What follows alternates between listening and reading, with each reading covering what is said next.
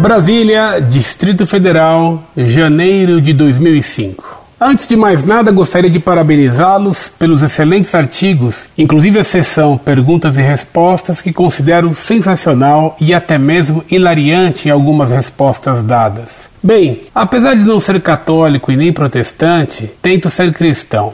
Digo tento ser porque, dentro das minhas limitações culturais, filosóficas, doutrinárias, ser cristão é muito difícil, pois perdoar 70 vezes 7 vezes, dar outra face e não desejar ao próximo aquilo que não desejamos para nós, só para citar alguns princípios cristãos, é realmente penoso. Mas mesmo assim tento, pois reconheço que o cristianismo coloca nas mãos do homem a responsabilidade pelos seus atos, e eu acredito nisso, gosto disso. Então eu continuo tentando, Procuro ter estes princípios sempre em mente e me esforçando para olhar o meu semelhante como meu companheiro de caminhada e não como um inimigo. Bem, mas vamos ao que interessa. Tenho pouquíssimo conhecimento sobre as histórias das igrejas católica e protestante, mas sei que hoje, ao longo dos séculos, alguns momentos que denegriram a imagem de ambas e que tais fatos foram motivados geralmente por questões econômicas, políticas e perpetuação do poder. Bem,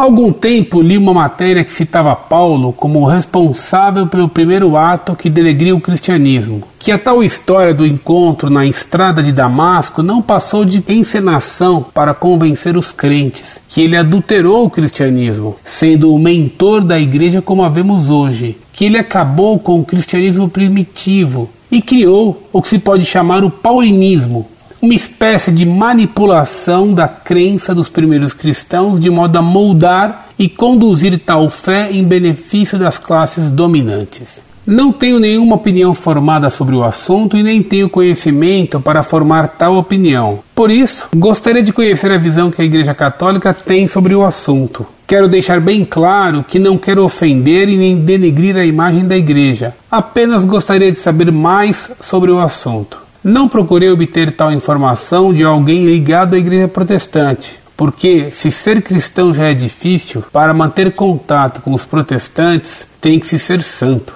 e ter um elevadíssimo grau de tolerância e paciência, coisa que definitivamente não tenho. Grato.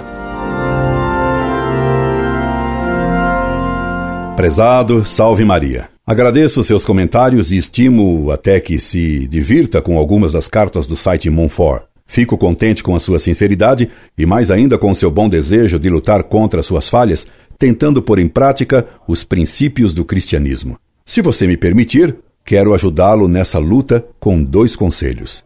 Primeiro, é um erro pensar que podemos vencer nossas dificuldades sem recorrer a Deus. Recomendo-lhe que diga a Nossa Senhora que você tem pouco vinho e que pede a ela que rogue a Jesus, como em Caná, que transforme a água de sua alma em vinho excelente. Segundo, ninguém se salva sozinho. Uma brasa fora da fogueira se apaga e vira carvão.